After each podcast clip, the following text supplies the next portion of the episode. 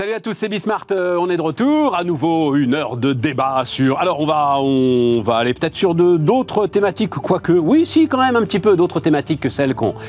Euh, J'allais dire qu'on traîne. C'est très, très inconvenant. Non, non, non. Et, qui nous passionne. Enfin, en tout cas, qui me passionne. J'espère qu'elle vous passionne aussi.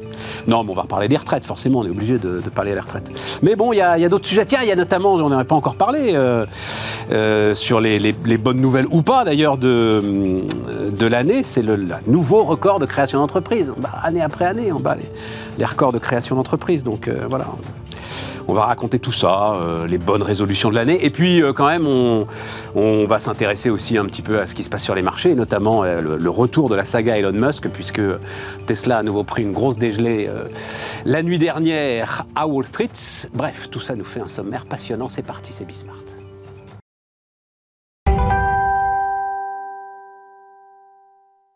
Autour de la table, Aziz Seni, euh, fondateur de Quartier d'affaires. Salut euh, Aziz. Bonjour. Stéphane Van Nuffel. Salut Stéphane. Bonjour Stéphane. Netinvestissement.fr. Nicolas Doucerin. Salut euh, Nicolas. Salut Stéphane. Le patron de Valumen qui a passé, t'as fait quoi? Parce que tu l'as, tu l'as annoncé triomphalement Ah ouais. sur LinkedIn. 10 Ouais. millions d'euros de chiffre d'affaires, c'est ça? Ah ouais, après deux ans.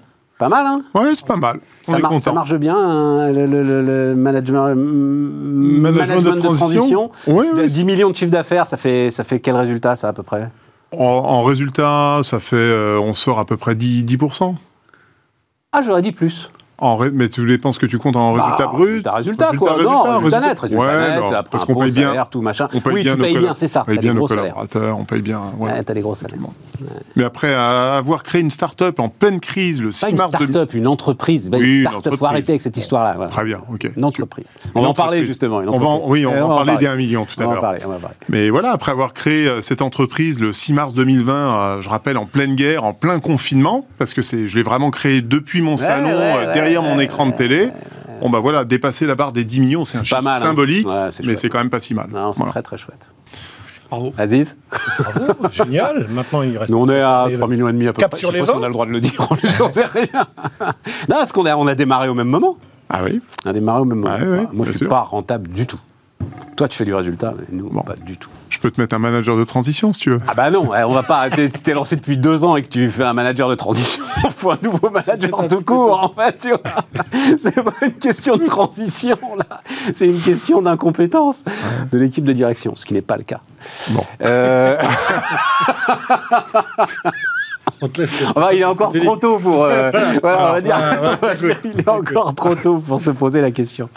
Non, mais c'est super, c'est super en deux ans comme ça, dans une période pas simple.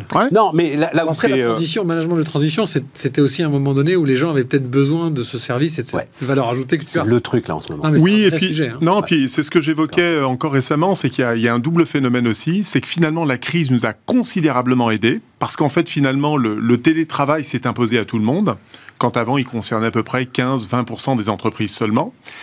Les gens, et notamment les cadres, ont pris goût à cette forme de liberté, de pouvoir travailler chez eux, d'avoir moins de, finalement, moins de contraintes, moins de réunionites. Oui, oui, oui. Et donc? Et donc derrière, on a eu un appel d'air énorme, on, en- on aura l'occasion d'y revenir, mais on a énormément de cadres, et notamment de quadras, qui veulent devenir indépendants et managers de transition, et donc tout ça vient alimenter tout notre vivier et permet d'accompagner les transformations chez nos clients. Bon bah allons, restons sur ce sujet. À la limite, on va changer le. Ça s'appelle le synthé, ce que vous voyez en dessous là. Euh, euh, parlons, parlons du, du million de, du million d'entrepreneurs et, euh, et du million d'entreprises. Restons sur cette thématique.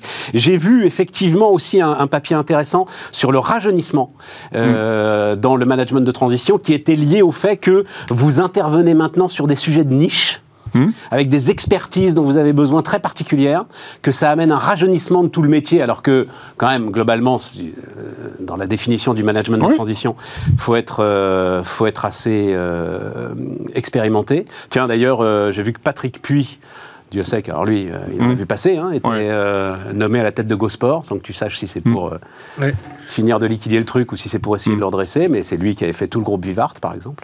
Mais- Et donc il y y a- un rajeunissement, euh, et- et enfin voilà, c'est une demande face à des business models qui sont en train de se modifier en profondeur. Je trouve ça super intéressant. Oui, alors y il y a deux, deux- deux phénomènes extrêmement importants. C'est vrai qu'à l'origine, le management de transition, il y a 25-30 ans, c'était globalement, schématiquement, euh, le cadre, euh, dirigeant, 58 ans, qui part à la retraite et qui a envie encore de consacrer 2, 3, 4, 5 ans de sa vie parce qu'il a évidemment un acquis, un savoir-faire. Bon, aujourd'hui, c'est vrai que moi j'ai des managers de transition qui ont 35, 38 ans. On est à une moyenne d'âge chez Valumen à 42 ans, ce qui voilà, est très jeune dans la profession, hein, extrêmement jeune. On est quasiment 8 à 10 ans plus jeune que la moyenne de nos concurrents. Parce qu'aujourd'hui, les entreprises ont besoin de se transformer. Et mine de rien, quand on a 35-40 ans, bah, on a déjà 15 à 20 ans de métier. Mais le vrai sujet à l'époque, c'est qu'on pensait que le CDI était le garde-fou incontournable pour avoir donc son emploi, ses, ses- ses emprunts. Et on s'est aperçu au fil du temps que finalement, ce qui faisait la richesse chez un individu, c'est le développement de ses compétences. Et c'est vrai que le management de transition offre un truc assez incroyable, c'est la diversité des missions. Et en fait, les gens sont aperçus, nos managers, que plus ils diversifiaient les missions, on pouvait passer d'un secteur d'activité à un autre, d'une mission à une autre, ça enrichissait considérablement leur parcours. Et cet enrichissement-là, ils arrivent à le valoriser davantage au travers du management de transition. Et c'est pour ça qu'on a des managers de transition de plus en plus jeunes également. Nickel. Nouveau record de création d'entreprise. Donc on va sans doute, parce qu'en fait c'est sur les chiffres de novembre, hein, on attendra, on va voir, mais euh, globalement c'est fait, dépasser le million de nouveaux entrepreneurs, 62% donc sont des micro-entreprises. Le secteur du conseil, c'est là où je voulais en venir, connaît le boom le plus important, alors que, et je trouve que c'est quand même une sacrée bonne nouvelle ça aussi, le secteur roi, alors transport et entreposage hein, euh, pour l'INSEE, c'est-à-dire l'ensemble de ceux qui sont à vélo pour euh, nous apporter des trucs divers et variés, connaît une baisse de 35% sur un an. Voilà. Euh, et Nicolas, donc, bah, garde la parole. Euh, tu dis, c'est une supercherie cette histoire? Une Pourquoi une super- supercherie? Bon, parce que la supercherie, euh, la supercherie, moi je suis un peu discipliné. Je- J'étais en train de lire en parallèle une autre étude, tu sais, sur les fameuses défaillances d'entreprise. Et on parlait qu'on va atteindre cette année en gros les 50 000. Je le répète, ce qui est complètement normal. On a, on a mis entre parenthèses les faillites parce qu'on a Vas-y, vas-y, droit au but, t'ouvre pas les tiroirs comme, comme ok. Stéphane. Droit au On a but. Pourquoi c'est une, pourquoi c'est une supercherie? Supercherie parce que j'ai fait un truc bête. Moi, j'ai fait 1 million de créations sur une année pleine, 50 000 faillites, solde net 950 000. Je me suis dit, putain, c'est quand même beaucoup. On est un pays à 66 millions d'habitants.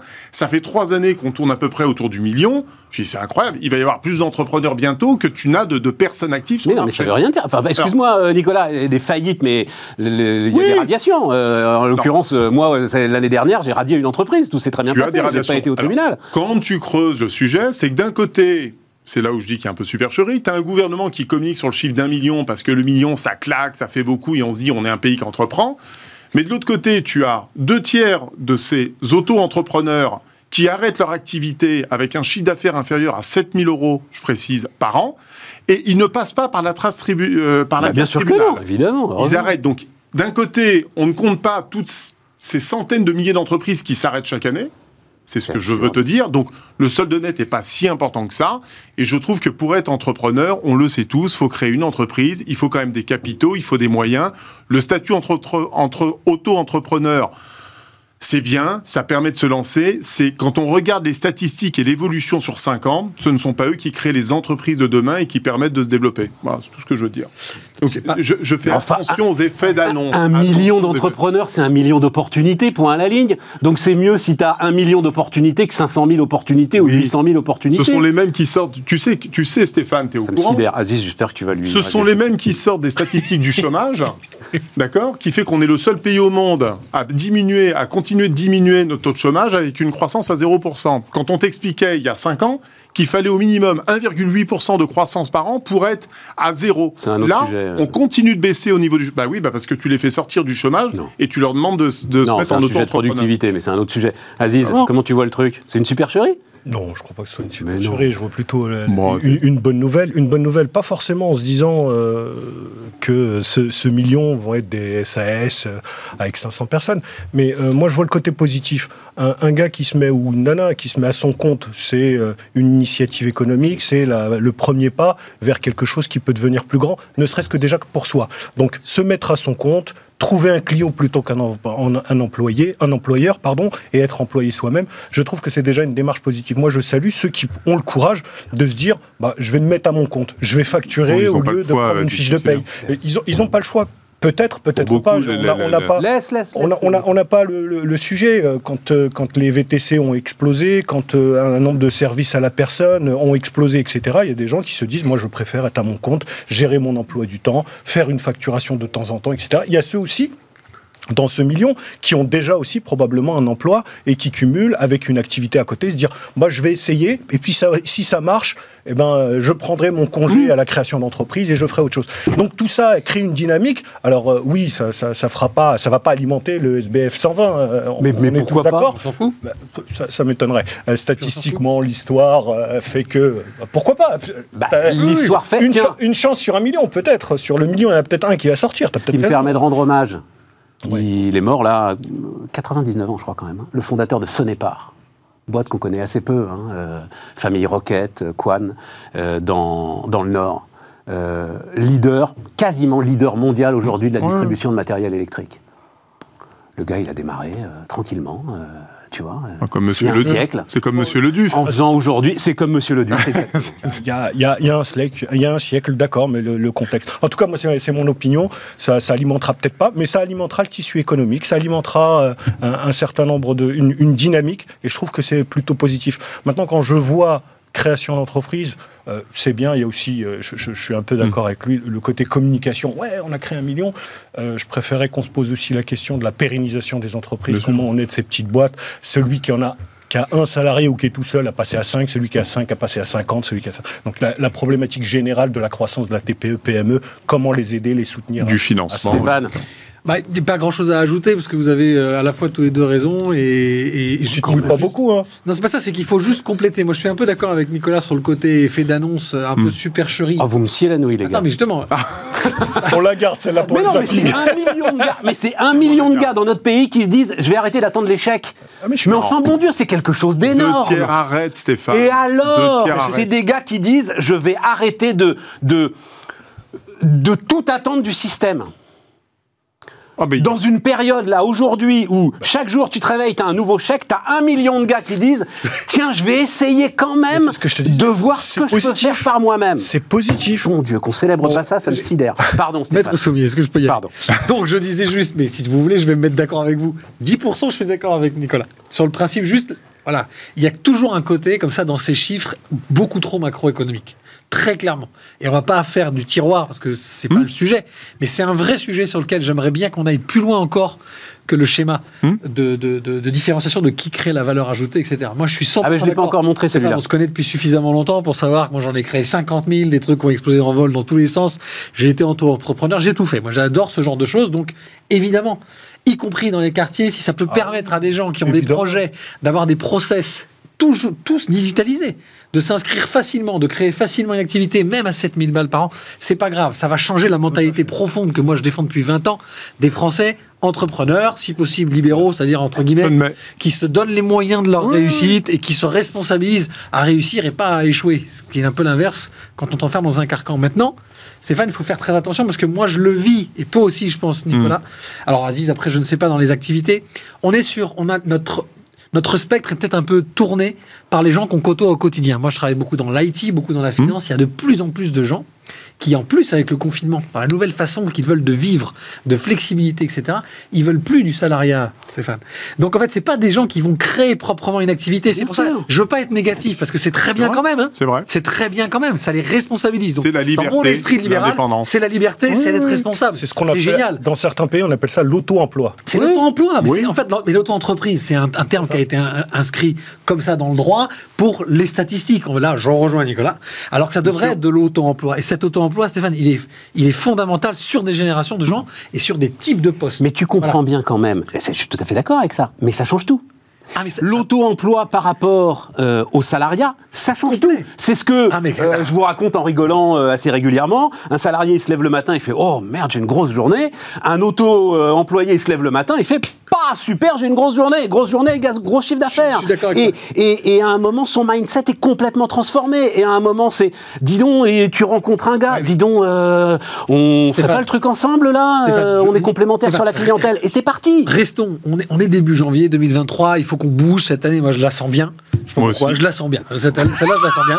Bah, on reviendra après sur les pas aimé résolutions. 2022, mais Oui, je la sens bien. restons sur cette idée. Mais part du principe que je pense que ce serait bien qu'on ait les, les chiffres. Il y a au moins un tiers de ces gens-là qui ne sont pas des gens dans dont l'é- l'état d'esprit est celui qui t'anime, toi, qui nous Non, anime d'entrepreneurs purs. Là, je suis d'accord. Et c'est pas grave, c'est très bien quand même, l'auto-emploi. Oui. Mais c'est bien de le rappeler pour dire attendez, on n'est pas en train de créer un million de futures entreprises leaders mondiales de distribution euh, de matériel électrique. Mais alors donc, effectivement, puisqu'on est dans la séquence boulanger, là, euh, je voulais quand même, ça tombe bien, parce que l'INSEE, juste avant les vacances, a fait ce qu'il fait tous les ans, le, le- le- le- l'état général des, des entreprises en France. Et donc, ça y est, on se remet à entendre. euh, sont les PME qui font l'emploi, sont les PME qui font l'emploi, sont les PME qui font l'emploi. Donc, une fois encore, non, ce ne sont pas les PME qui font l'emploi, ce sont les grandes entreprises qui font l'emploi. En France, comme sans doute ailleurs, mais enfin particulièrement euh, en France. Et donc, euh, on va voir ça, donc la, répartition euh, des différents agrégats selon la, catégorie d'entreprise. Mais je vous donne ça rapidement. Donc, 4 200 000 entreprises en France hein, à la fin de l'année, dit l'INSEE. 273 grandes entreprises font 32% de la valeur ajoutée du pays et 29% de l'emploi. 6 000 ETI, comme quoi ça commence à monter, hein, 6 000 On était ETI. à hein. 4008 il y Ouais, a 10 ans. hein. 6 000 ETI, là, dit euh, l'INSEE, 29% de la valeur ajoutée, 25% de l'emploi. Donc déjà, là, avec ces 6 273 entreprises, on a 61% de la valeur ajoutée et 55% de l'emploi. Voilà. Et tu rajoutes 146 000 PME, grosses PME, 146 000. 26% de l'emploi, 24% de la valeur ajoutée. Donc, pour les fameuses TPE, PME qui font l'emploi, bah, elles font, c'est bien, hein, mais elles font 15% de la valeur ajoutée du pays et elles font 19% de l'emploi. Voilà. Il faut de temps en temps essayer de rappeler ces trucs-là, parce que dès que tu allumes la télévision, la grande entreprise, c'est le mal, hein, la grande entreprise, c'est le diable, hein, la grande entreprise, c'est le truc qui suce le sang, etc. et tout. Voilà, c'est c'est- c'est ça aujourd'hui la réalité sur de l'économie du pays. ces statistiques 4 millions d'eux Ah bah c'est ah oui, oui là c'est c'est l'INSEE, c'est toutes les entreprises, les 4 millions 200 000 entreprises de France. Comme on vient Voilà. d'en créer un million cette année. Non non mais Non, pardon. je- je- J'ai rien je- dit. je- Après, Stéphane, tout est lié de toute façon. hein Tout est lié. Oula, Il y a une j'aime grande pas la phrase qui commence par tout est lié. Si, que si, parce qu'il y a une euh, grande partie des. Les, les ETI comment, trouvent leur propre marché, et en particulier à l'export. Tu, tu- malheureusement, dans notre pays qui est quand même trop petit, une PME ne peut pas devenir ETI si elle n'exporte pas, au moins en Europe. Mhm. C'est comme ça que les Allemands ont un tissu de, de TI plus élevé, ils exportent plus. Même les Italiens Les d'ailleurs. PME, les grosses PME, les, les- les Italiens en Italiens, hein. particulier. quand- Les Italiens. Ça, on l'a raconté hier. Ouais, les les. Italiens, attends, euh, on a raconté hier, les Italiens qui, euh, il y a 5-6 euh, étaient dans la NAS exactement comme nous, en sont là sérieusement sortis en ce qui concerne leur production industrielle, leurs exportations, Ils avaient un tissu leur solde qui, avait- qui- Bien sûr affaibli, mais qui n'était pas autant. Bien beaucoup plus sûr, fort, se renforce aujourd'hui. délié complètement de, de, de, de la- de l'activité. Je voulais juste dire, c'est que c'est lié parce que les PME et les petites PME sont quand même souvent des sous-traitants où en fait beaucoup, travaillent beaucoup avec les grands groupes. Donc tu as raison de rappeler cet élément parce qu'elles dépendent aussi de ce, de ce, de ce, de ce microcosme économique très très important. Et c'est pas toujours des relations tendues comme par exemple dans la grande distribution avec le grand Mais méchant. c'est pour euh, ça que je suis d'accord avec Stéphane, c'est pour ça qu'il faut se réjouir d'avoir des leaders, dans tous sûr. les secteurs. La France a la chance d'avoir des leaders dans tous les secteurs de pointe aujourd'hui. Ce sont des locomotives, j'allais même dire des, des TGV exceptionnels pour notre économie. Et c'est comme ça que la TPE peut devenir demain une PME, que la PME peut se transformer en ETI et que l'ETI arrive ensuite effectivement à Évidemment. s'exporter. Et là le sujet, faut s'en réjouir, c'est une bonne nouvelle. Ah oui, oui, non, alors. Alors ça, c'est la, grande thèse de Patrick Artus, l'économiste de Natixis que euh, j'aime énormément, et qui dit que c'est un petit peu le problème, justement, cette relation de dépendance. On l'a vu avec euh, toute l'histoire des fonderies, là, dans Ouais. les Vosges, euh, du, du- du secteur automobile, où tu es tellement bien à l'abri d'un gros qui te garantit 80% de ton chiffre d'affaires le 1er janvier. euh, Tu bouges pas. euh, tu as 80% de ton chiffre d'affaires qui est fait, qui est garanti sur 3 ans. Tu bouges pas. Et lui, il a intérêt à le faire, parce qu'il ne faut pas que tu deviennes trop gros. Parce que Et ben, un sauf que lui, euh, embêtant. oui, puis lui, il a, il a d'autres sujets en Ouais. tête, et puis le jour où tu te réveilles, tu merde, il est plus là. machin. Mais souvent, c'est une question de génération, euh, Stéphane. Aziz, euh, justement pour faire grossir, parce que j'ai vu ça aussi dans ton. Alors, c'est pas quartier d'affaires là, c'est. euh, Si, si. Si, c'est dans, dans ton cadre quartier d'affaires. Très bonne idée.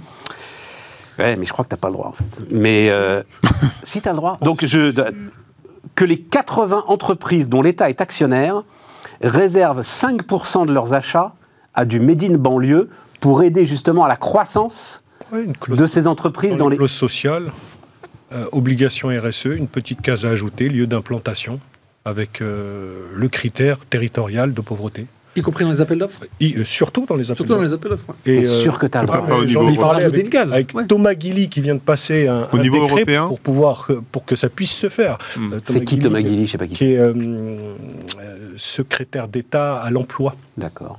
qui est dans le gouvernement, Ah, d'accord, fait il passer m'a un échappé. décret. Donc à partir de maintenant, on a tous les outils euh, réglementaires. Comment ça, tu veux dire le décret est passé? Ah oui, oui, il y a un décret qui est passé, oui, qui te permet dans un appel d'offres de glisser de mettre un les critère achats sur les achats, ce qu'on appelle les achats responsables.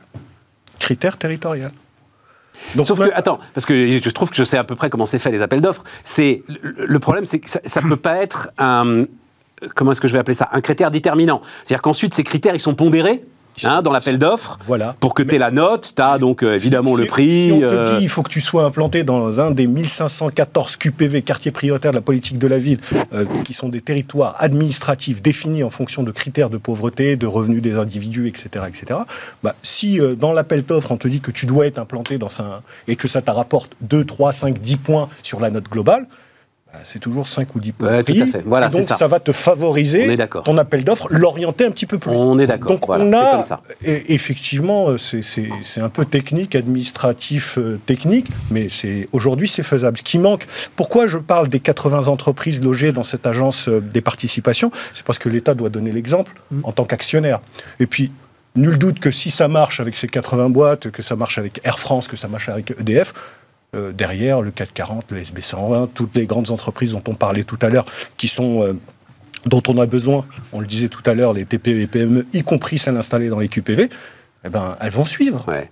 Voilà, En plus, ce en qui- plus, ce qui ce qui c'est man- ce qui déjà, manque- c'est- c'est déjà un déjà su- qu'on a une vraie politique. déjà. Oui, non, mais alors, en sujet, fait, ça. en fait, non, parce que je, enfin, je travaille avec les acheteurs. Tiens, d'ailleurs, euh, on en reparlera euh, lundi. Là, on, on fera le point justement sur euh, tout ce qui se passe euh, en- au niveau des achats. Euh, c'est aujourd'hui en fait une préoccupation centrale pour les acheteurs. Voilà. Donc ça, ça va parfaitement en lien avec ce que eux recherchent. Le circuit court. Euh, Mais sauf qu'ils savent des circuits courts, Des évidemment, circuits courts. des circuits courts. Eux aussi ont besoin, ont des objectifs RSE aujourd'hui maintenant, qui sont des objectifs qui euh, rentrent dans le calcul de leur bonus. Bah, donc vois, ce donc matin, tout ça je- est important. Je reçois du groupe Vinci, Ouais. ce matin, Ouais. une liste de recherche de sous-traitants Voilà. implantés dans les QPV. Sauf que ça se fait un petit peu à côté parce qu'on a un directeur des achats qui est super impliqué, Ouais, qui est touché Ouais. par le sujet, parce que ça lui parle. Ils le sont tous, X, et X, et X raisons. Non, mais le problème, je- c'est l'annuaire. C'est exactement ça. Mais je crois qu'on en a déjà parlé ensemble. a, on a C'est l'annuaire du sourcing et puis on a une problématique dans ces grands groupes, c'est que si tu es directeur des achats de Vinci et que tu cherches un, un sous-traitant euh, dans le 93, dans le quartier nord de Marseille ou à, à l'île Sud, euh, disons que ta facilité à les sourcer, euh, elle est limitée. Donc euh, nous, on se positionne sur quartier d'affaires en disant, bah, vous ne savez pas faire, on va vous faire la presta, on va vous sourcer et on va les sélectionner, on va être sûr que la presta, le prix rentre dans le cadre de votre politique, etc. Tu vas Donc, être il le la- Ecovadis de la banlieue. Ouais, Hein, mais- Vous avez tous entendu parler, Ecovadis, qui est aujourd'hui quasiment en situation de monopole sur la RSE, mais à l'échelle mondiale. Et il faut que tu fasses ça, ouais. Mais le, le sujet, il est qu'est-ce qu'on fait de ces territoires? On ne peut pas laisser des, des- des- des- des- des territoires mourir à, à 20-30 km de Paris, des grandes agglos, etc. Qu'est-ce qu'on en fera? On a, on a des friches, on a du foncier, Ah, on a un taux de chômage. euh, Voilà, on a un taux de chômage euh, supérieur à la moyenne. Donc, si tu le regardes d'un point de vue positif, une main-d'œuvre disponible. Ouais. Donc, qu'est-ce qu'on en fait? Et je pense qu'en s'appuyant sur les entreprises qui sont là, qui existent, il y en a à peu près 55 000 qui sont implantées là, il y a un millier d'ETI installés, euh, 1000 ETI installés euh, dans ces, euh, dans ces QPV. On ne le sait pas quand on pense Non. euh, banlieue, on se 1000 dit euh, ça, ça 1000 doit ETI. être le kebab ou le coiffeur ou le boucher. ouais. ben non, il y a une, un millier d'ETI. Tout à l'heure, tu donnais le, le chiffre de 6 000 ETI. Sur ces 6 000, il y en a 1000 installés dans des, dans, dans des QPV. Qui le sait? Faisons la promotion et disons aux gens, bah, venez vous installer, il y a, il y a du business à faire, il y a une manœuvre disponible, il y a, il y a des bassins d'emploi. Et puis, euh, aux grands groupes, euh, plutôt que d'aller monter des usines à gaz, des subventions, des machins, orientez simplement un petit peu vos achats. En même temps, je suis en train de me demander. euh, euh, L'Oréal, qui a quand même son siège social, euh, euh, porte de Clichy, là, Hum. etc., peut-être qu'ils sont. Enfin, Oui, ça reste un mystère pour moi, d'ailleurs, hein, que L'Oréal soit là. Mais Et peut-être qu'ils sont dans un c'est QPV, sûr. en fait, L'Oréal. et- Ouais, c'est sûr. Peugeot à Aulnay, c'était le cas Ouais. Ouais, Ouais, voilà, il y en a beaucoup. Il y a Ah, SFR à Saint-Denis, il y en a quelques-uns. Il y a...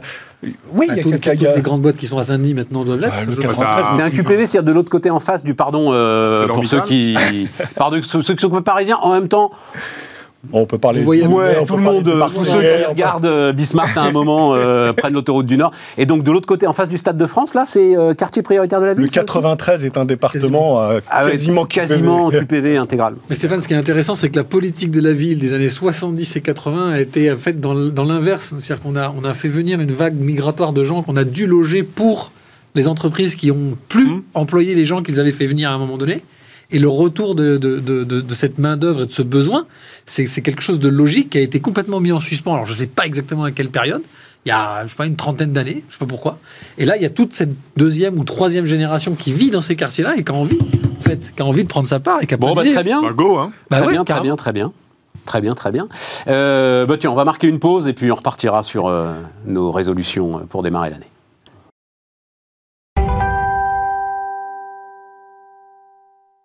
On repart donc. euh, vous avez des bonnes, mais bonnes résolutions, pas des trucs personnels. Hein, euh, je vais vous laisser vivre tranquille. Mais euh, bonnes résolutions pour démarrer l'année, euh, Stéphane, un truc euh, économique, macro, euh, j'en sais rien. Alors, d'abord, la, la- la chose très pragmatique et très. Moi, je pense qu'il faudrait, et je le redis, je, je le sens bien cette année 2023, mais il faut aussi qu'à un moment donné, on commence à faire très très attention à la façon dont on laisse ruisseler. Le pognon. Les moyens et le pognon. Ah. Voilà.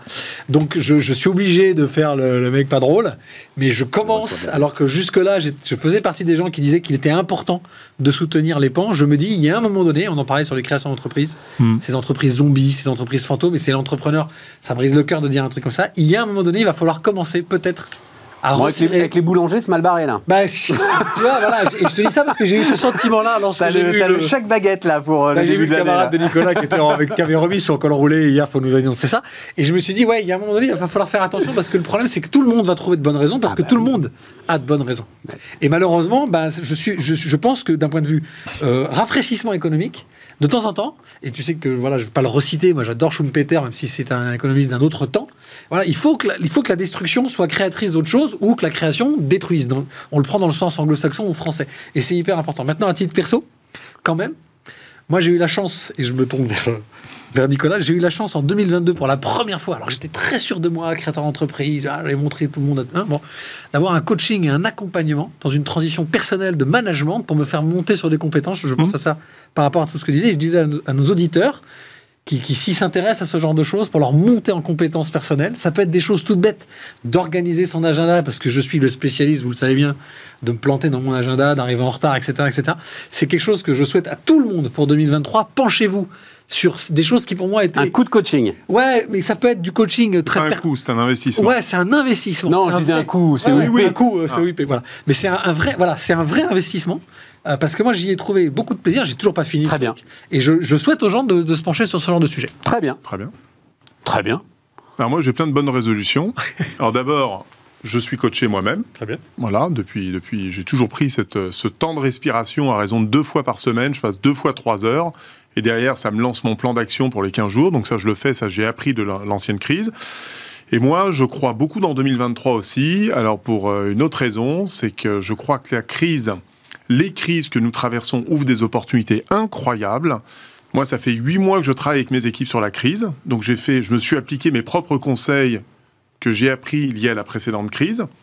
D'abord, j'ai beaucoup emprunté auprès des banques en 2022 parce que j'avais un bon bilan, mais je n'avais pas besoin d'argent. Donc j'ai emprunté et à l'heure où je parle, les caisses de Valumène sont pleines. Voilà, elles sont pleines. Deuxièmement, j'ai travaillé sur tous les secteurs de pointe liés à la crise qui pouvaient justement permettre l'industrie, la défense, euh, la biotech, certain nombre de secteurs que j'ai jugés prioritaires. Ça fait huit mois qu'on travaille ces secteurs pour générer notre croissance et notre développement sur 2023. Et la troisième action qui est pour moi fondamentale et essentielle, c'est la préparation de mes propres équipes.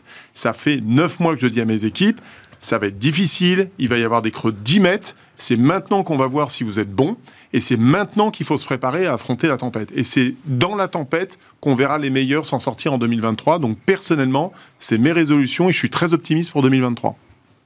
Je crois pas du tout au creux de 10 mètres. Il n'y a pas de raison que tu aies des creux de 10 mètres. Ça quand même. dépend où t'es. Ça dépend. Ça dépend quel secteur. ça dépend où tu es, dans quel secteur. Ouais, Parce que je peux dire que tu as des secteurs là, euh, en ce moment, euh, on accompagne, nous, on a quelques managers de transition à les directions générales dans les entreprises, je peux dire dans l'industrie, je peux dire que les creux, euh, c'est très compliqué. hein, là. Voilà. Non, j'ai un groupe qui fait 600 millions, qui développe, euh, qui fait tout son chiffre d'affaires aujourd'hui. euh, Écoute, le chiffre qu'on donnait hier, parce qu'il y a des cas particuliers, hein, et évidemment c'est ce cas particulier Ouais. qui t'appelle, mais le chiffre, parce que quand même, il faut en revenir là, Euh, le chiffre c'est 8% aujourd'hui, 8% des industriels. Euh, sont soucieux sur euh, la hausse de l'énergie. Je donnais les chiffres euh, hier. Euh, un tiers, dans, un tiers des, des industriels, hein, si t'enlèves, c'est 8%, donc il en reste euh, 82, 92. Euh, un tiers d'entre eux pensent qu'ils vont pouvoir jouer sur leur marge. ouais. Et deux tiers d'entre eux pensent qu'ils vont pouvoir répercuter dans les prix les, les hausses de coûts le- qu'ils doivent encaisser Le aujourd'hui. problème, Stéphane, c'est que c'est la photo d'aujourd'hui. C'est-à-dire que Ouais. je pense, ce qui fait la différence aujourd'hui des crises que nous traversons, Enfin, c'est la que- photo d'aujourd'hui avec les gars qui sont quand même. Oui. Ça fait trois mois que euh, Non, mais ils ont pu trouve- prendre la mesure de ce qui se passe, quoi, tu vois. la, la- la crise qui peut nous tomber dessus dans 4 mois, dans 6 mois, on ne sait pas d'où elle peut venir aujourd'hui. On voit bien qu'aujourd'hui, il y a une espèce de... de- voilà, il y, a des, il y a des choses qu'on ne maîtrise pas. Enfin bon, pas beaucoup de personnes avaient prédit qu'on allait vivre la Covid-19 à ce niveau-là, si vous voulez. Bon, euh, si, on va nous ressortir quelques discours de, euh, de Bill Gates, effectivement, qui avait annoncé qu'un jour ça arriverait. Bon... Mais, globalement, le plus important, c'est de préparer les entreprises, mais surtout de préparer les équipes. Parce que c'est toujours dans la difficulté qu'on s'aperçoit souvent de la vraie valeur des collaborateurs, d'accord Et surtout de la capacité des individus à surmonter les crises. Il y en a qui, qui, qui s'effondrent littéralement face à la difficulté, et il y en a qui, au contraire, se révèlent. Et c'est dans ces périodes difficiles qu'on s'aperçoit de la vraie valeur de ses collaborateurs. Et donc, moi, j'incite les dirigeants, les managers, les entrepreneurs à toujours laisser cette, tension positive au niveau des équipes pour qu'elles soient prêtes, finalement, et donc suffisamment armées pour justement affronter ces crises, s'adapter, gagner en agilité et permettre la pérennité, le développement de l'entreprise. J'ai deux résolutions. Une business sur euh, ma société d'investissement immobilière spécialisée dans les QPV. Un challenge sur 2023 pour moi, c'est de convaincre les banquiers qui n'ont pas l'habitude de, de voir des, euh, des, euh, des sociétés d'investissement spécialisées sur ces territoires, de leur expliquer que euh, acheter des bureaux de petite surface et les mettre en location à des TPE, PME locales, bah, c'est pas plus risqué que de le faire dans le 8e. Euh, et on a un track record pour ça. C'est très compliqué parce qu'ils ont des tableaux Excel et du scoring Ouais. où il faut justifier avec un track record de 20 ans, tu, tu continues Ouais. à, à expliquer malgré tout bah, qu'il faut quand même euh, qu'on puisse euh, euh, utiliser ce levier de l'immobilier pour développer ces territoires. Et puis mon challenge sur, sur quartier d'affaires, c'est de faire en sorte qu'on puisse un petit peu se tourner, mais avec un regard économique, euh, par le prisme économique sur ces territoires. Le social, l'action sociale, c'est très bien, on en a fait, il faut continuer. Par contre, il faut maintenant, et ça devient urgent, qu'on regarde ces territoires à travers le potentiel économique et les aider à émerger. Et puis c'est ce qu'on propose à, tra- à travers quartier d'affaires, il va falloir évangéliser euh, tous les acteurs et toutes, euh, toutes les parties prenantes. Donc euh, voilà pour moi la, la- la résolution, c'est euh, évangéliser le banquier et lui expliquer qu'il faut qu'il investisse et qu'il prête. Si tu pour- peux pour l'évangéliser pour euh, tout le reste. Mais c'est une petite holding en fait général, ton histoire, c'est-à-dire les deux sont liés, euh, Aziz. Mais c'est à partir, tout, tout- oui voilà. tout ce que j'ai les- toujours fait était lié, ouais, c'est ouais. focus banlieue. Oui, mais, c'est intéressant. euh, à partir du moment où tu fais quartier d'affaires, euh, le, sujet c'est aussi d'avoir des locaux qui soient euh, adaptés au développement moderne des entreprises. Il y, a- du foncier à, ne plus savoir quoi en faire dans ces territoires, pour X raisons. hein. On parle souvent de ces territoires en disant il y a des problématiques de logement. Il y a une loi SRU qui est votée, il faut 20% de logements sociaux, etc. Je n'ai jamais entendu un homme politique dire il faut 20% de cette zone réservée à de l'activité économique, 20% de cette zone réservée à des bureaux, 20% de cette zone réservée à des hangars, de la logistique, etc. Donc il faut inverser le truc. Oui, il faut tout ça. Bien sûr qu'il faut loger les gens, bien sûr qu'il faut du transport, bien sûr qu'il faut de l'éducation et de la santé, mais il faut aussi des boîtes, des gens qui, qui viennent s'implanter, qui s'implantent, qui développent leur business, qui payent de la recette fiscale pour pouvoir financer tout, tout, tout ce réseau et cette couverture sociale. Bref, il faut des gens qui soient à la production pour qu'on puisse aider ceux qui en ont besoin. Et pourquoi passer que par les banques, Aziz?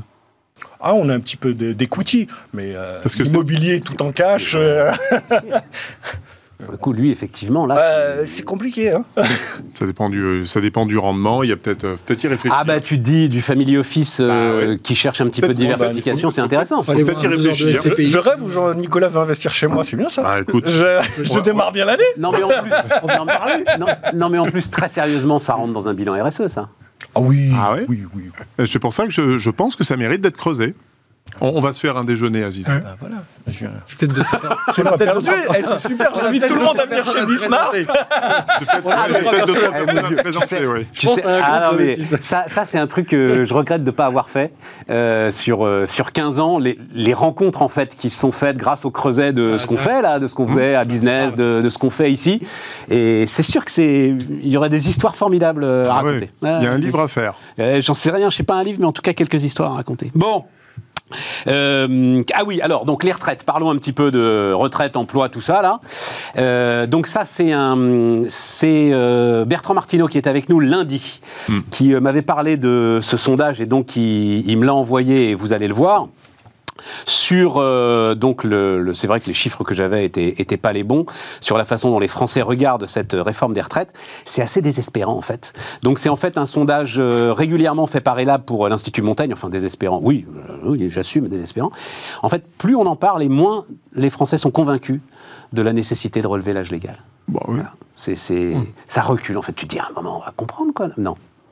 Non, non, non, et, on- et on- collectivement, on comprend de moins en moins. Bah, évidemment, parce qu'à 65 ans, tu as, 65% des gens qui n'ont pas, de- qui pas de job. Non, alors, bon, Enfin, tu, tu connais, tu connais le sujet. Oui, mais il tu, tu sais, ce que tu dis est faux. Mais euh, alors, ce sera pour la prochaine fois, je te ramènerai le. le je te un taux ramènerai d'employabilité qui est plus tu montes, plus est fait, mais le, le, le, le- le sujet. Non, cette idée de euh, plus de la moitié des seniors partent, euh, qui, qui euh, prennent leur retraite, sont au chômage, est une idée totalement fausse. Voilà, totalement fausse. Je dis pas forcément chômage, Euh, c'est- non je pas crois que c'est forcément un emploi. 14-15%, je voudrais pas dire la bête de bêtises, mais 14-15%. Et ensuite, tu as, bon, alors, euh, pour le faire très rapidement, euh, on- notre problème aujourd'hui, il est sur 60-65 ans. C'est-à-dire qu'on regarde 55-65 ans au global et on dit, ah, on a un problème. C'est faux. En fait, on a un problème sur 60-65 ans, problème qui se réduit au fur et à mesure où on augmente l'âge légal. C'est-à-dire, c'est la poule et l'œuf, tu vois. Bien sûr. Et euh, la réforme de 2010 en passant l'âge légal à 62 ans a fait que mécaniquement, les gens se sont mis à travailler plus, les directions RH réfléchissent différemment, euh, etc. Et donc mécaniquement, on travaille plus longtemps. Donc reculer l'âge légal aura euh, le même effet, même si euh, dans la période de transition, ça peut, ça Bon, risque. moi, je me souviens, il y a 10 ans, j'avais fait à l'époque. euh, Non, mais tu trouves toi, tu trouves personnellement quoi, toi, que c'est que c'est que c'est une connerie de se battre pour euh, ce sujet, parce que D'augmenter l'âge légal? ouais, de la de passer à 64 ou 65 ans. Économiquement, c'est irrémédiable. Je rappelle qu'il y a 10 ans, on a. Enfin, Non, Je répète. alors, il y a 10 ans, moi, j'avais fait deux propositions. À l'époque, quand on allait travailler À dans le l'époque, nous citoyens, là? Euh, même entreprendre pour la France, c'était mon premier mouvement de l'époque. Ah oui. On a travaillé sur ces deux sujets. La première proposition que j'ai faite, que j'ai dit, je ne comprends pas qu'on n'indexe pas les cotisations et l'évolution. On, on fait la, la- la démographie, la- tout, tout, on prend 20% de la population chaque année. Tu augmentes ton espérance de vie. Il faudrait d'abord que ce soit indexé sur l'augmentation de l'espérance de vie. Comme ça, ça éviterait déjà de renégocier tous les 5 ans, tous les 10 ans, tous les 20 ans. Je comprends même pas qu'on n'ait pas eu cette idée-là. Ça éviterait déjà tous ces débats. Mais le deuxième sujet, moi, que j'avais évoqué, c'est que dans le monde du travail et des ressources humaines que je côtoie depuis 25 ans, j'aurais bien bâti un système qui fait que nos charges sociales soient plus fortes quand on est en pleine, en, pleine euh, activité, quand on a 35, 45 ans, qu'on paye, parce qu'on sait bien que les seniors, ils gagnent de plus en plus, et à la fin, c'est le coût qui coûte très cher.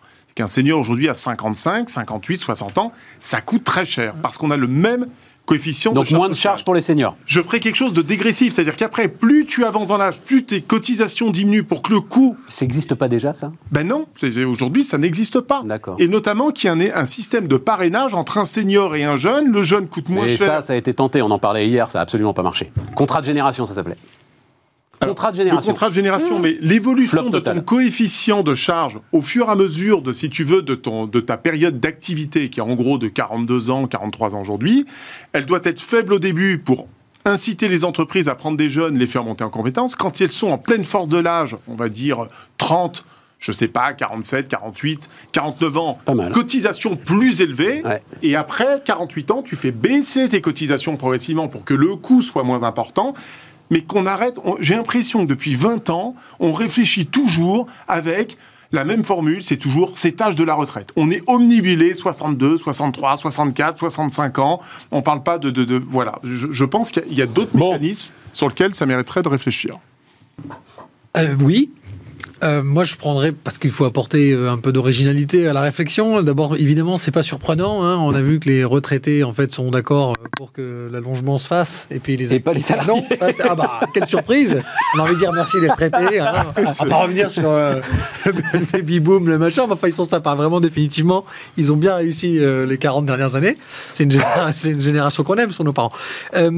Non, moi, je, je, je l'ai dit, plus, ça a été plus fort que moi, de dire on ne prend le spectre que de l'allongement de la durée. Et tu as dit c'est irrémédiable qu'à un moment donné, il faut travailler plus pour pouvoir maintenir le système de retraite de Avec répartition. une espérance de vie qui ne cesse d'augmenter. C'est ce que je. et, et si on réfléchissait ça, hein. enfin à une autre façon de financer les retraites Donc ça rejoint ce que Oui. tu dis, Nicolas. C'est-à-dire que peut-être qu'à un moment donné, ces charges globales de répartition globale Hmm. mutualisées par les caisses de retraite diverses, mais qui sont plus ou moins étatiques pour la grande majorité, bah, on pourrait laisser aux entreprises aussi de faire des plans à ce moment-là de retraite complémentaire plus sûr. Aussi, plus sûr. des plans d'épargne entreprise. Des... Moi, je suis le, le premier à dire que les Français ne sont pas assez capitalistes, ils sont pas assez actionnaires Mmh. de leur propre entreprise. Quand tu vois le montant qu'il y a sur des fonds euros d'assurance vie, 1200, 1300 milliards, peut-être 1350 en ce moment, et qu'en face, tu as à peine 400 millions. Tu vois, qui sont posés sur euh, Mmh. des d'épargne d'entreprise, c'est lunaire. Et avec donc des dispositifs de fiscalité très attractifs. Donc ça irait dans ton sens. Oui, bien À un moment sûr. donné, les entreprises. déjà quand même massivement la Oui, mais fiscalité pas, là. pas- pas- c'est pas assez, comment te dire, c'est pas assez Institutionnalisé. institutionnalisé dans l'état d'esprit. C'est-à-dire qu'en fait, on devrait l'apprendre en seconde dans dans le livre d'économie, là, dans- en, en seconde. Hein, Dans, dans nos enfants, là, ils arrivent, moi, le mien. Ah oui, mais on là, devrait, mais si, on devrait. Là. Stéphane, Stéphane, je, Stéphane, je suis pas en train de dire il faut faire un système à l'anglo-saxonne, parce qu'on on me jette ça au visage à chaque fois. Regarde les Américains, ça marche pas. mixte. Non, un mixte. si, ça marche. Faisons un truc marche un peu comme les. Suédois, un peu comme les Coréens. Tu vois, voilà. faisons des trucs où en fait, tiens, cette espèce de mix, donc l'espèce Mmh. de nouveau contrat génération. Enfin, Bon, donc attends, parce que ma question c'était quand même, est-ce que là ça vaut le coup d'aller, là ils vont à enfin ils vont à l'affrontement euh, ou pas à l'affrontement Est-ce Bah, que ça vaut le coup d'aller à l'affrontement là, à court terme, ils Faut y aller, là. Il faut y aller, ils n'ont pas le choix, il faut y aller. Oui, mais Ça, et, et toi tu soutiens le Bah, truc bien sûr qu'il faut y aller, parce que Bon. de toute façon, ça va dans le message que j'ai passé pour 2023. Il, il- il faut resserrer Oui. un peu la vis là. Oui. Sinon, on va trop prendre l'habitude tous d'aller réclamer à, à- à papa État de payer pour nous. Quoi. Aziz Moi, je, je- au vu des chiffres euh, re- reportés et avancer un petit peu l'âge, je trouve ça cohérent avec euh, le rallongement de la vie. Euh, maintenant, je suis, je suis plutôt euh, comme Stéphane, c'est think of the, out of the box. Oui. Ouais. C'est penser, essayer de voir. Ouais, vous n'avez pas tort là-dessus. C'est un, modèle qui a peut-être fait son temps. Ouais. Faire un truc 2 voire 3.0 en essayant de réfléchir à, à un mix qui puisse convenir à tout le monde. Ne pas oublier ceux qui travaillent aussi euh, sur, euh, sur la pénibilité euh, et ceux qui ont des, des- des boulots pas simples. Euh, euh, mettre sur la table et de manière franche, euh, voire euh, un peu viril, euh, les régimes spéciaux. Et quand je dis régimes spéciaux, je pense pas à la SNCF, hein, je pense aussi à nos élus, un député sur sa retraite. Ouais, oui, mais c'est le symbole. Tu peux pas demander une, une forme de justice et avoir des exceptions où les mecs se gavent un peu sur. ah oui, bah, pour moi, un député, bah, tu, tu sais combien touche un député après avoir été élu 5 ans sur sa retraite? Bah, C'est pas ma retraite ou la tienne. Hein. 5 ans. C'est un autre sujet. Ça, Ah, bah, c'est un autre sujet, Non, tout- je trouve qu'ils gagnent pas assez les députés, non, moi, mais- si tu veux tout savoir. Donc euh, c'est un autre sujet. Ah oui, je trouve qu'ils gagnent pas assez. Ah, tu trouves qu'ils gagnent pas ça Ah oui, ils gagnent pas assez. Un député, un député, un heureusement qu'ils sont en pas. France- je vais être, je vais être violent. Heureusement qu'ils sont pas payés au résultat. hein. un- un dé- mais, mais justement, les deux sont liés. Les deux sont liés, bah mon vieux, comme les pour les deux- profs. Les deux sont liés. Les deux sont liés. Bah, tu les peux pas avoir encore autre chose. Non, Non, tu non, peux pas. il y a un- tu- ouais, il y a un vrai non, non, non, non. If you pay peanuts, you get monkeys. Tu bah, peux pas avoir les meilleures compétences. Là, tu payes t'as des de- monkeys. Non, non, non, tu payes 5, pas 6, assez. 7 000 balles. Mais c'est rien à côté rien de ce que sont payés les parlementaires américains. À ce moment-là, tu peux te permettre d'avoir des cabinets de 10, 20 personnes. À ce moment-là, tu réfléchis vraiment à la fabrication de la loi. T'es pas dans une soupente, parce qu'il faut voir hein, dans quelles conditions ils bossent, euh, les députés. Je t'emmènerai si tu veux un Je jour de connais l'Assemblée par cœur. retrouves- Bah alors, tu te retrouves dans une soupente avec trois pauvres gars qui sont payés au lance-pierre parce que t'as pas les moyens de les payer plus. Et, et- et- et avec ça, tu, fais la loi de la sixième puissance économique du monde. C'est pas possible. Parce que tu penses Et donc, ça veut que dire ce sont que les laisses- députés qui font la loi Ah ben, Ce sont eux qui font le jus c'est de notre constitution, Mais hein. c'est devenu des comités théodules. On te balance ce que tu dois voter, ce que tu dois Eh pas ben, voter. justement, arrête, arrête. Aziz. Mais c'est depuis va au bout de toujours. ta démarche, C'est pas- va au bout de ta C'est logique. depuis toujours. C'est depuis toujours. Va- mais c'est depuis, depuis toujours, c'est la perversion de la Ve République. Et donc, c'est les cabinets, c'est l'exécutif qui est aussi le Vous leur législatif. trouvez des excuses. C'est au cœur de Vous tout. leur trouvez des excuses. Non, non, des, des élus, c'est fait pour nous changer la vie, pour qu'on vive mieux. Est-ce que vous avez l'impression que depuis Donne-leur les 30 ans, moyens de le faire. Ils les ont les moyens. Non. Le- regarde. Non, non, Aziz, Aziz, moi je te donne, moi, je te ouais. donne mon expérience personnelle parce que moi j'ai fait un peu de politique, puis on Ouais. dans les mêmes mouvements. Moi, j'ai vécu ça de l'intérieur euh, dans le sud-ouest, euh, avec un leader euh, de grande qualité à l'époque, euh, où tu avais les, les- les meilleurs, au bout d'un moment, ils s'épuisent et ils s'en vont. Parce qu'en fait, ils sont mal payés, ils n'ont pas de moyens, ils, ils courent partout, ils portent des projets de loi, on leur jette au fil. Ils ont que des attachés parlementaires, sous-payés stagiaires, qui leur rédigent, en effet, des trucs Oui. qui sont là et Ils sont pourris. Et en fait, les, les mecs ont plus envie, ils font un mandat, deux mandats. Et après, ils se tirent, ils vont dans une banque, ils vont dans un truc. Tout n'est pas une question de moyens financiers.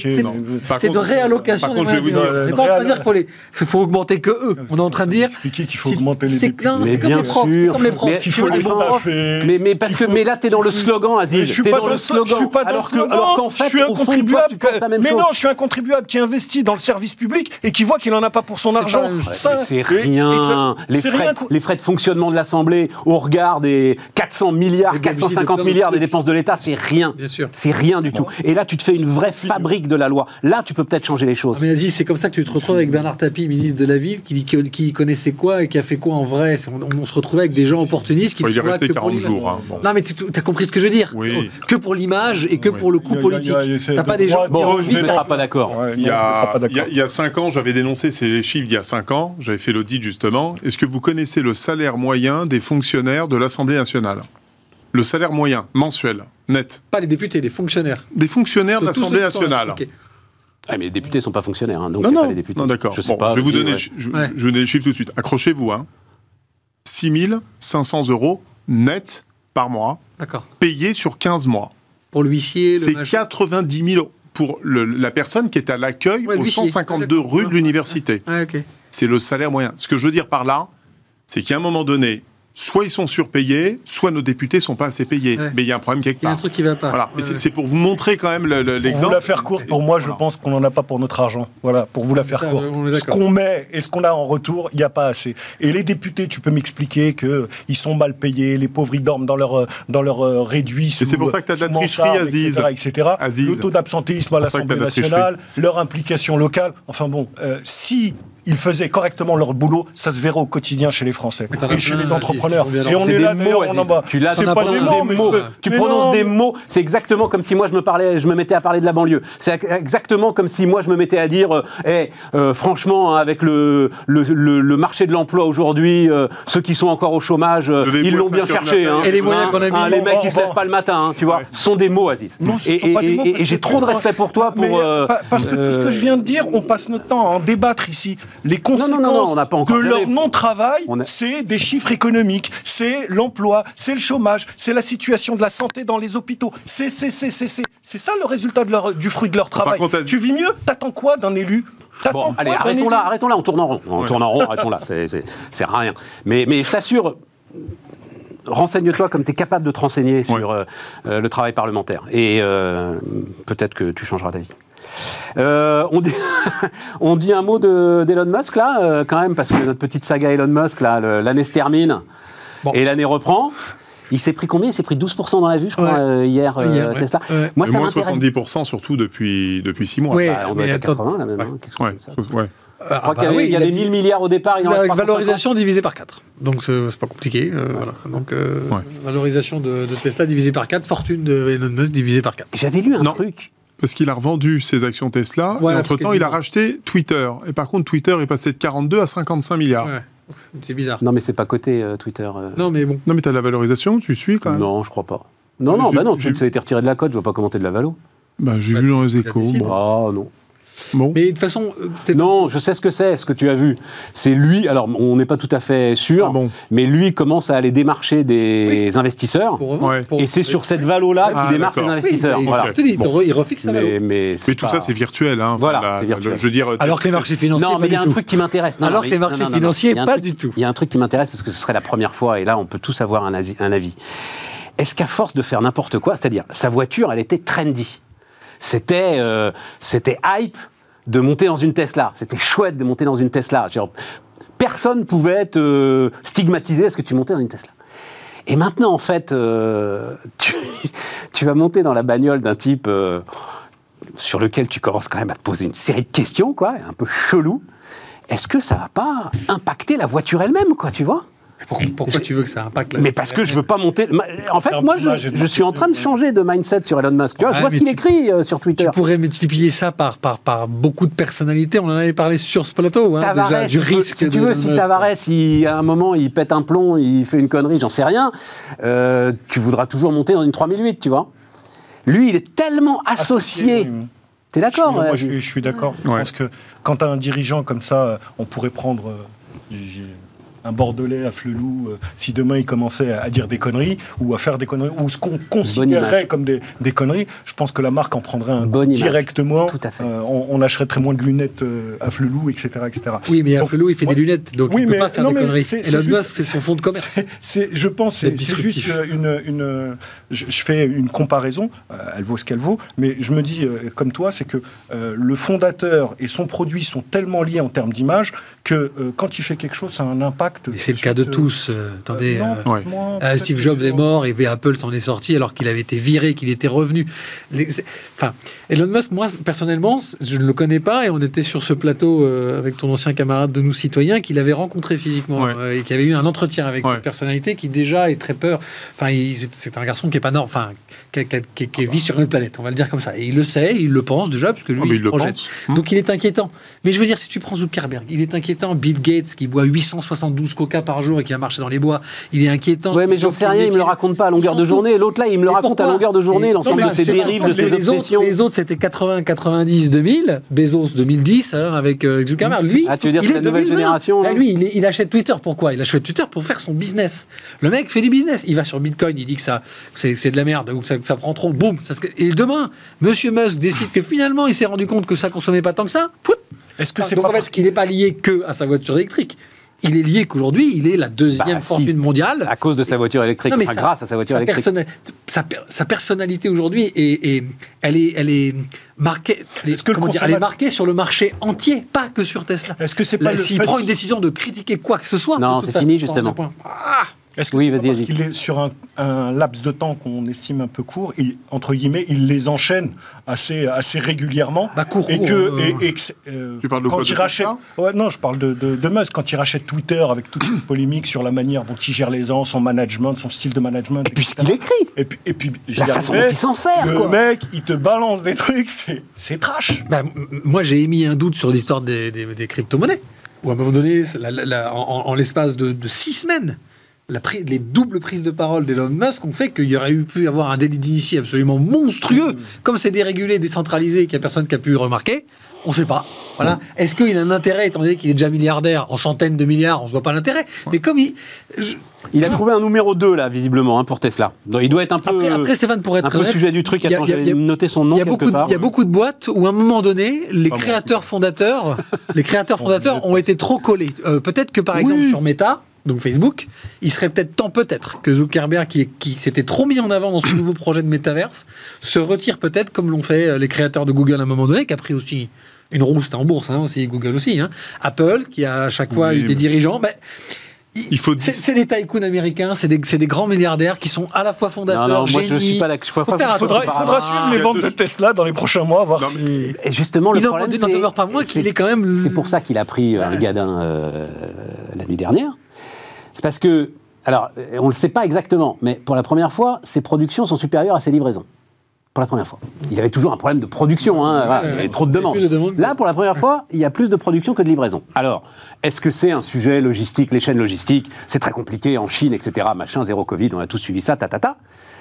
Ou est-ce que c'est qu'il commence à y avoir un coup sur les commandes ben, On va voir. Et donc, c'est les prochains trimestres qui le diront. Est-ce qu'il y a de la euh, concurrence gadin. Il y a de la concurrence moi, j'ai juste euh, deux, éléments. Bon, d'abord, tout ce qui est fortune virtuelle, moi, ça m'épuise parce que tout ça, c'est, une photo à un instant donné. Il est premier là, il est quatrième demain. Enfin, honnêtement, on s'en fout.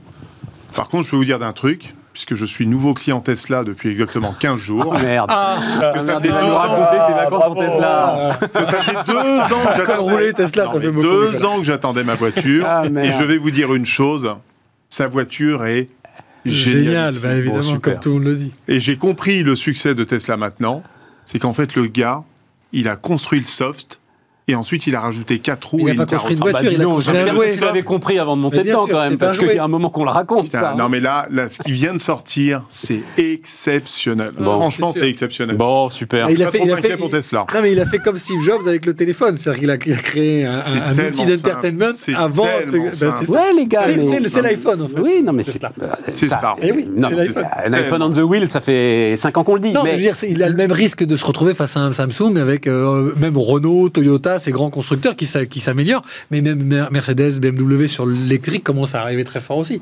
Parce il qu'ils ont compris, Ils ont compris maintenant qu'il fallait faire un jouet. Et il pas- s'appelle euh, Ouais. Tom Zhu, le, Le deux. le- le Le nouveau numéro- numéro 2. le gars a quand même un sacré parcours. hein. Né en Chine, études aux États-Unis, passeport néo-zélandais? Bah, un peu comme Elon Musk. pour hein. Elon Musk. Pas mal. hein. Ouais. Elon Musk est né copain en Afrique du Sud, voilà. nationalité américaine, Et mais il, euh, a, ouais, pareil, il a hein. beaucoup travaillé au Canada aussi. Ouais, tout à fait. Non, il est peut-être temps qu'il ait quelqu'un qui le temporise un peu. Ce qui est spécial. Ouais. C'est C'est pas mon génie. préféré, moi je préfère Bezos. C'est un Je génie. préfère Amazon, moi. Et comme Ah tout oui, génie, il a Ah Amazon. bah, moi je préférais le mec qui était dans son bureau tout seul et il croyait, qu'il y croyait déjà il y a, il y a 20 ans. Et qui est encore à regarder le prix des chaises de bureau. Ouais, ouais, euh, qui est- lui, mais lui, c'est parce que euh, lui, c'est pas. le nouveau headquarter. C'est de... pas un techos, lui, en vrai. C'est pas un technicien, c'est un, c'est un Mm. businessman, en fait. euh, Ouais, c'est pas un technicien, c'est pas un... Bon, on a tout dit, euh, les gars. Il reste c'est toujours les moments un peu compliqués dans ces là, c'est qu'il reste deux minutes, donc c'est compliqué de démarrer. euh, Alors, est-ce que l'année sera Bitcoin en 2023 Est-ce que l'année Non, mais ça, ouais, c'est notre, notre running gag. Nous, on n'a a, donné, jamais le temps de on parler a du donné Bitcoin. nos résolutions. Ouais, il a les pas donné Ah bah, les résolutions, pas résolution. Ah bah pourquoi l'EBITDA. C'est quoi les résolutions Oh non. Ah. Bah, Les résolutions de Stéphane. Soumier, la France entière, attends Mais tu crois que la France entière attend les résolutions de Stéphane Soumier recevoir des invités de qualité en 2023. Bon, ça, Ouais, en faire 2022. Bah non, mais essayez de faire une boîte rentable. Quoi. Un peu de marge, oui. non, mais c'est bien. On va, on va se faire un déjeuner, c'est Hein, fait. ouais. Ouais. Non, mais tu sais ça. Le, le- le sujet, c'est, euh, on sait comment. on- Non, mais c'est comme plein d'entrepreneurs. Voilà. Faut du temps. euh, tu sais ce que tu veux faire. Tu sais ce que tu ne veux pas faire. Et, et ce que tu ne feras pas. Et tout le sujet, c'est est-ce que ta rentabilité, en fait, se niche dans ce que, tu, ne veux pas Bah, faire bien sûr. C'est le vrai grand défi de l'entrepreneuriat, ça. hein. Ouais, bien sûr. C'est l'un des non-dits de l'entrepreneuriat. hein. C'est loin d'être simple. hein. L'autre non-dit de l'entrepreneuriat, tiens, je vais le balancer là, c'est quand même qu'il faut se fader un certain nombre de clients des fois. Oh, Bah ouais. hein? Bah ouais. c'est, Moi, je en Guadeloupe. c'est pas, Oh, bah, ça va. C'est rigolo ou quoi c'est pas toujours super. Moi, ça va, je parle de sujets qui sont pas du tout en tension. Toi, tu parles d'argent, de patrimoine, donc les gens sont sympathiques, détendus. Ouais, mais enfin, il y en a quand même des fois qui Ah non, te rapportent pas mal de chiffre d'affaires. Ah non, mais je sais. et tu je- t'ennuies énormément ça à avec avec eux, on est d'accord. J'ai ça avec. Ah parce que oui, voilà, c'est 15 ça. dans une pièce. euh, pff, Ah oui, oui. T'as vraiment envie de dire, bon, écoute, t'es gentil. voilà. On va faire. T'en aurais pas de nom, sais ce sera la dernière émission de Bismart. Ce sera une émission trash Tu balances sur le business. Tu, sais, tu balances tout. tu lâches tout. Tout ce qu'on n'a jamais pu dire. Tout ce qu'on n'a jamais pu dire, exactement. Ouais. C'est pas encore pour maintenant. Allez, Non. demain, euh, demain euh, une série euh, d'interviews. Tiens, c'est le ça, ça va être super intéressant. Tout est super intéressant, mais patron de Microsoft en France. Alors qui a écrit un bouquin qui est un bouquin euh, intéressant. Et puis surtout, ça permettra de discuter un peu bah, des sujets dont on discute assez régulièrement, hein, souveraineté numérique, etc. Euh, voilà, donc euh, il sera avec nous demain pour discuter longuement. On parlera de retail aussi demain, entre autres. À demain.